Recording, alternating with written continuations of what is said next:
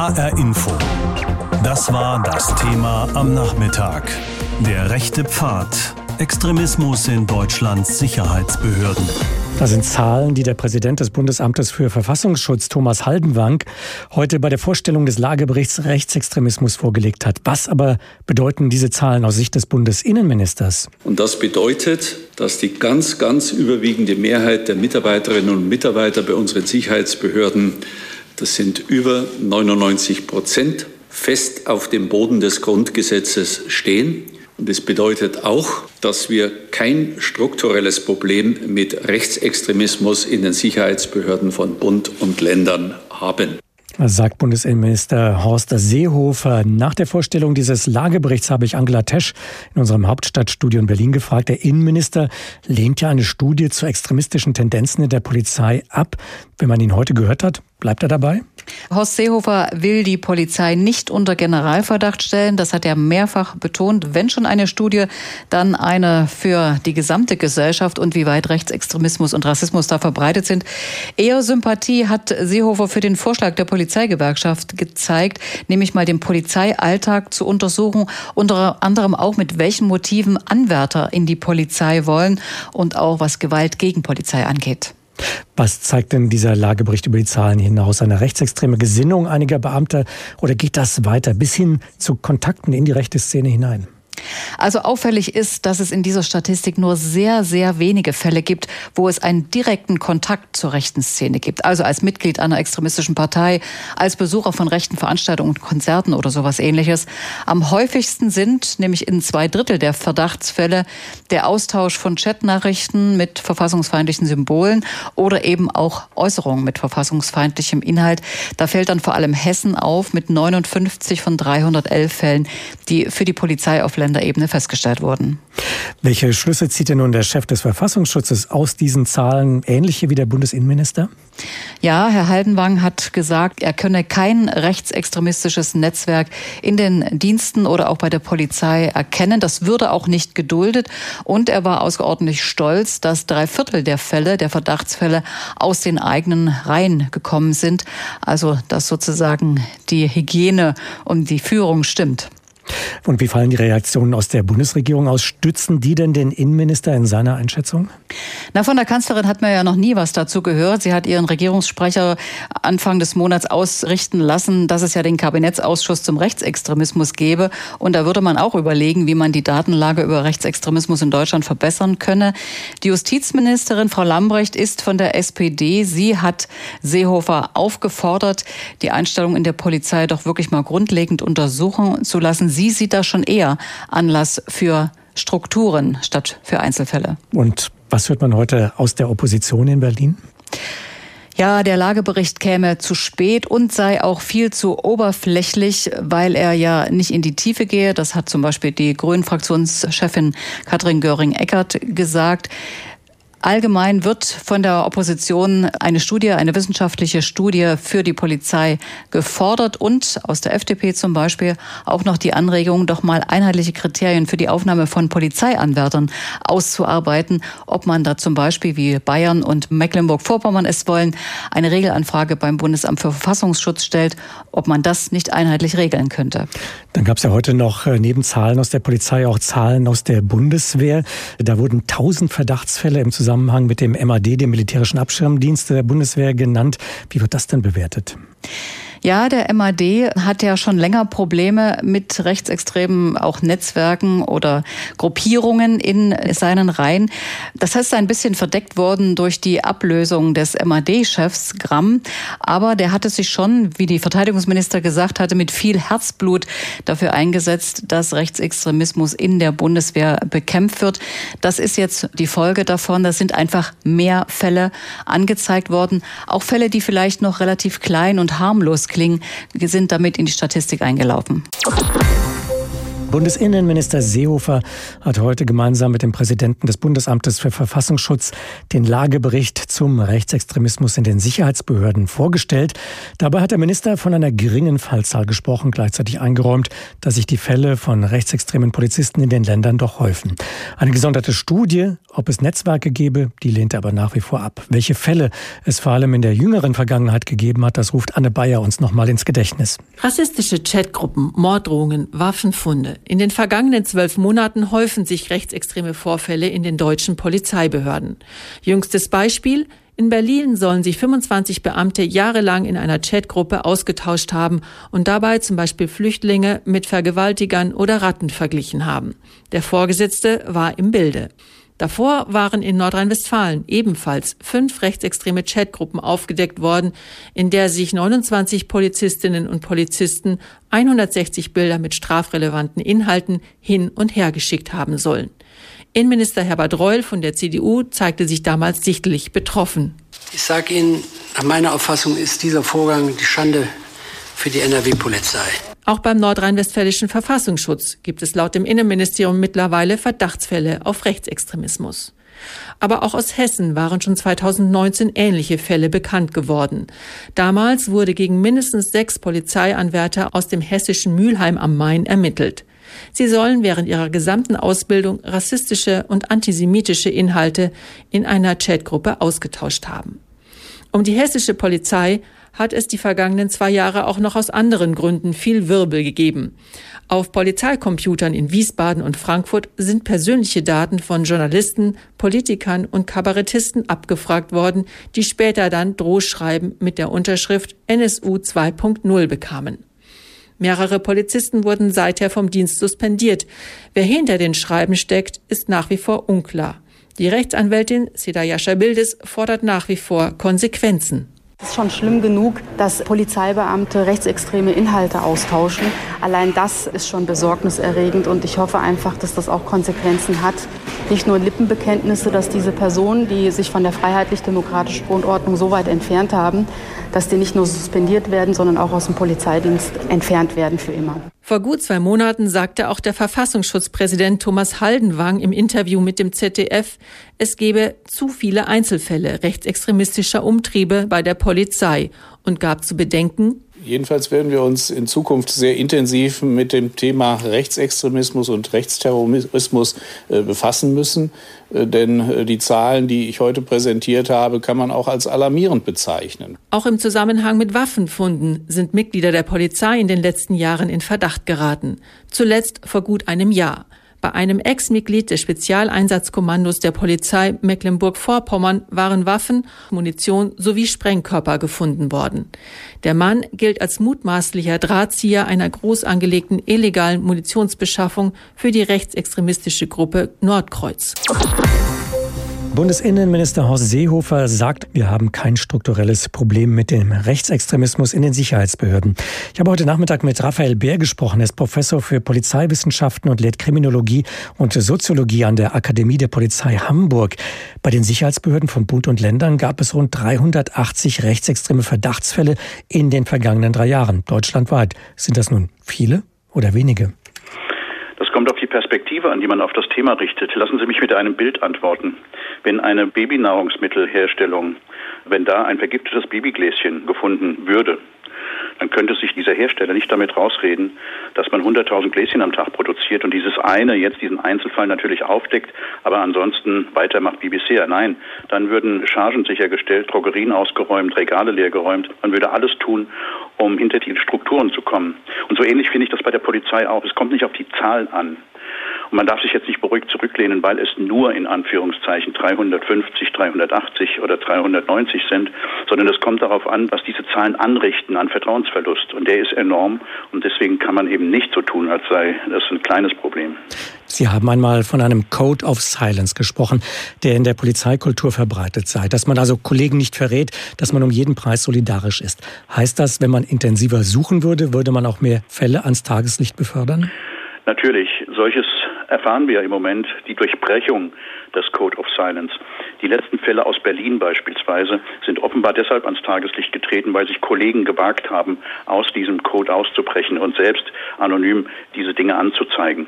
Ich weiß auch von unseren Studierenden, die sagten, Herr Bär, Sie brauchen gar nicht lange suchen in Frankfurt oder in anderen Städten, Berlin oder in Nordrhein-Westfalen. Das ist fast in jeder Polizeidienststelle so. Und zwar ausdrücklich nicht, dass es rassistische Gruppen sind oder alles Rassisten und alles Nazis, die das machen. Nein, es ist sozusagen eingearbeitet in ganz normale Konversation. Das haben wir aus Berlin auch gehört.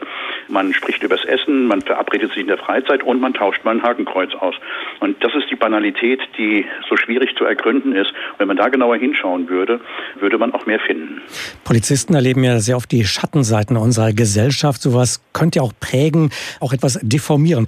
Inwieweit fördern diese Alltagserfahrungen von Polizisten extremistische Einstellungen? Ja, die Alltagserfahrungen können radikalisieren.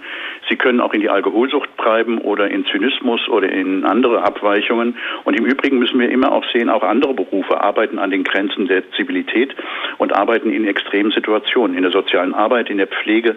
Überall dort werden auch Erfahrungen gemacht, die sehr belastend sind. Das alleine kann überhaupt nicht hinreichen, um zu legitimieren oder zu erklären oder zu entschulden, dass es um solche rechten Umtriebe geht. Ich würde ganz gerne noch darauf hinweisen, dass es mir gar nicht darum geht, Menschen zu etikettieren, als Rassisten abzustempeln. Es geht vielmehr um die Untersuchung von Situationen, von Hierarchien, von Atmosphären in Dienstgruppen, in der Behörde.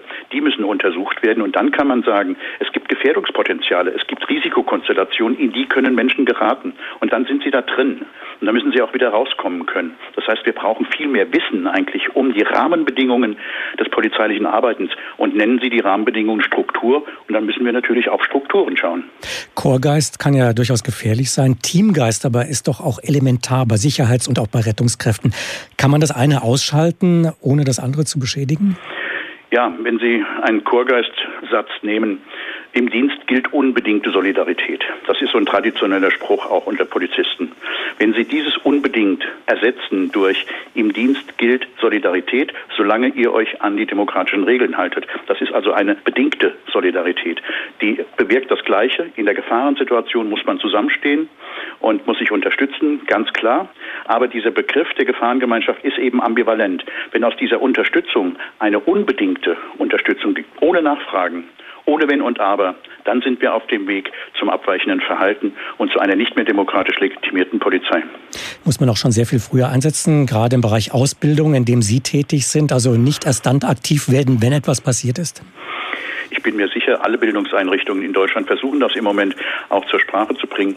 Was schwierig ist, ist, dass wir die Menschen nicht imprägnieren können. Zu uns kommen ja keine fertig ausgebildeten Polizisten, sondern junge Leute, die noch im Werden sind, die sich noch entwickeln, die vor allen Dingen gerne und überzeugt und idealisiert Polizisten werden wollen, die an das Gute der Polizei glauben. Und denen immer von den Gefahrenmomenten zu erzählen, das macht auch müde. Das äh, wollen die auch nicht hören. Meine Studenten beschweren sich schon, dass ich immer von Racial Profiling spreche und von Chorgeist und so weiter und wo sie aufpassen müssen. Sie sind ja überzeugt, dass sie in eine gute Polizei kommen. Das heißt, natürlich müssen wir in die Ausbildung noch mehr investieren. Ich würde auch sagen, wir müssen mehr üben und trainieren trainieren, nicht nur Einsatztraining und wie man Leute festnimmt, sondern auch, wie man zum Beispiel sich gegen Rassismus wehrt. Antirassismus-Trainings könnten verbessert werden. Da ist noch Luft nach oben. Rechtsextremismus, extremistische Tendenzen auch hier in der Polizei. Auch da gibt es ja einige Fälle. Was tut die Polizei dagegen, dass sich Rechte in ihren Reihen aufhalten, dort weiter ihren Dienst verrichten können? Wie wird dort gesiebt? Frank Angermund ist dieser Frage nachgegangen. Polizisten, die in rechten Chatgruppen Hitlerbilder tauschen. Polizisten, die an Dienstcomputern persönliche Daten abfragen, die für rechtsextreme Drohmails genutzt werden. Die Liste solcher Vergehen in Hessen wird länger und die Fragen werden lauter lauter, ob die Polizei genug gegen rechte Umtriebe in den eigenen Reihen unternimmt. Die Frankfurter Anwältin Seda Bashar Yildiz hat Drohschreiben erhalten, die mit NSU 2.0 unterzeichnet waren und in denen unter anderem das Leben ihrer Tochter bedroht wurde. Bashar Yildiz plädiert dafür, dass die Mauer des Schweigens bei der Polizei durchbrochen wird. Man muss eben, so unangenehm das ist, seine Kollegen auch melden. Wenn einem das auffällt, eben konsequenter dagegen vorgehen. Da ist jeder Einzelne gefragt. Und man muss sich darauf besinnen, Sie haben einen Eid geschworen auf unsere Verfassung. Und dieser Eid besagt nun mal, dass sie sich eben diese extremen Tendenzen nicht erlauben dürfen. Kritiker fordern, dass die Polizei eine unabhängige Beschwerdestelle bekommen sollte. Frankfurts Polizeipräsident Gerhard Bereswil sagt, immer mehr Polizisten würden Kollegen mit extremistischen Einstellungen melden. Er gehe dennoch nach wie vor nur von Einzelfällen aus. Die hessische Polizei versuche sehr früh, Extremisten herauszufiltern. Und das fängt bei der, beim Eignungsauswahlverfahren an, wo danach geschaut wird, ob es extremistische Hintergründe gibt bei einem Bewerber. Trotzdem müsse sowohl in der Ausbildung als auch bei der alltäglichen Arbeit der Polizisten nach strukturellen Problemen geschaut werden. Zum Beispiel in den Brennpunktrevieren, wie auf der Frankfurter Zeil oder im Bahnhofsviertel. Dort gibt es unter anderem Drogenhandel. Die Dealer kommen fast zu 75 Prozent aus Nicht-EU-Staaten. Ein Konfliktfeld. Während der dreijährigen Hochschulausbildung würden junge Polizeianwärter in sozialen und gesellschaftlichen Themen geschult, entgegnet Frankfurts Polizeipräsident Bereswil. Das geht äh, über äh, Grundrechte, Menschenrechte, äh, über Werte bis hin zu äh, Diversity Management, wie das äh, neudeutsch genannt wird, also interkulturelle äh, Seminare, in denen sich die jungen Männer, die jungen Frauen auseinandersetzen mit der, der Frage der Internationalität und der eigenen Einstellung dazu. Mehr als die Hälfte der Frankfurter Bevölkerung hat einen Migrationshintergrund. Es gibt Vorwürfe, die Polizei würde Racial Profiling praktizieren, also Menschen, die dem Aussehen nach einen Migrationshintergrund haben, häufiger kontrollieren oder verdächtigen. Doch auch bei der hessischen Polizei gibt es immer mehr Polizisten, die einen Migrationshintergrund haben. Aktuell rund ein Fünftel der Polizeianwärter. Raphael Beer von der Polizeiakademie Hamburg im HR Fernsehen. Allein die Migranten machen natürlich keinen äh, Block gegen Rassismus. Es ist aber gut, dass die Polizei bunter wird und dass deshalb auch die Diskussionen in der Polizei und zwischen Polizei und Zivilgesellschaft in diese Richtung gehen. Was ist denn wirklich das, was fremd ist und was Angst macht? Wie viele Polizisten tatsächlich rechtsextrem sind, ist nicht klar. Forderungen nach einer wissenschaftlichen Untersuchung werden immer lauter. Bundesinnenminister Seehofer hat das bislang aber abgelehnt. Als Alternative zu einer Studie hatte das Bundesinnenministerium einen Lagebericht Rechtsextremismus angekündigt. Dieser Lagebericht wurde vom Bundesamt für Verfassungsschutz erstellt und darin geht es ausschließlich um den Extremismus in den Sicherheitsbehörden selbst. Oft wurde seine Veröffentlichung verschoben, heute aber war es soweit. Überrascht hat der Lagebericht Rechtsextremismus nicht. Weiterhin spricht Bundesinnenminister Seehofer von Einzelfällen. Der Bericht zeige schließlich, dass man es mit einer geringen Fallzahl zu tun habe, gerade wenn man auf die erwiesenen Fälle schaue. Das bedeutet, dass die ganz, ganz überwiegende Mehrheit der Mitarbeiterinnen und Mitarbeiter bei unseren Sicherheitsbehörden, das sind über 99 Prozent, fest auf dem Boden des Grundgesetzes stehen. Und es bedeutet auch, dass wir kein strukturelles Problem mit Rechtsextremismus in den Sicherheitsbehörden von Bund und Ländern haben. Verfassungsschutzpräsident Thomas Haldenwang stellte den Lagebericht vor. Seine Behörde hat ihn zusammengestellt. Die Bundesbehörden haben ihm 58 Verdachtsfälle gemeldet, die Landesbehörden 319. Bei der Bundeswehr wurden vom militärischen Abschirmdienst deutlich mehr verzeichnet, 1064. Das sind alle bekannten Verdachtsfälle im Zeitraum von Januar 2017 bis März 2020, also für etwas länger als drei Jahre. Jeder dieser Fälle ist ein Fall zu viel. Und deshalb wollen wir die Fälle eben nicht nur zählen und beschreiben, sondern wir wollen, auch das sagte ich schon, relevante Informationen verdichten, involvierte Stellen vernetzen und effektive Maßnahmen verstetigen. Der Opposition geht es bei ihrer Kritik nicht um die Konsequenzen aus dem Lagebericht. Sie zweifeln an, dass er überhaupt etwas über die wirkliche Lage bei den Sicherheitsbehörden aussagen kann. Die Fraktionschefin der Grünen, Katrin Göring-Eckardt, glaubt nicht an Einzelfälle. Nein, das können nicht alles einfach nur Einzelfälle sein. Und deswegen muss diese Studie in Auftrag gegeben werden. Ich glaube, da tun wir unserer Demokratie und den Sicherheitsbehörden selbst einen großen Gefallen. Die Fraktionschefin der Linken, Amira Mohamed Ali, kritisiert Seehofers Verweigerungshaltung. Er sagt eben, es gebe diese Strukturen nicht. Und da muss man klar sagen, Horst Seehofer verschließt hier wirklich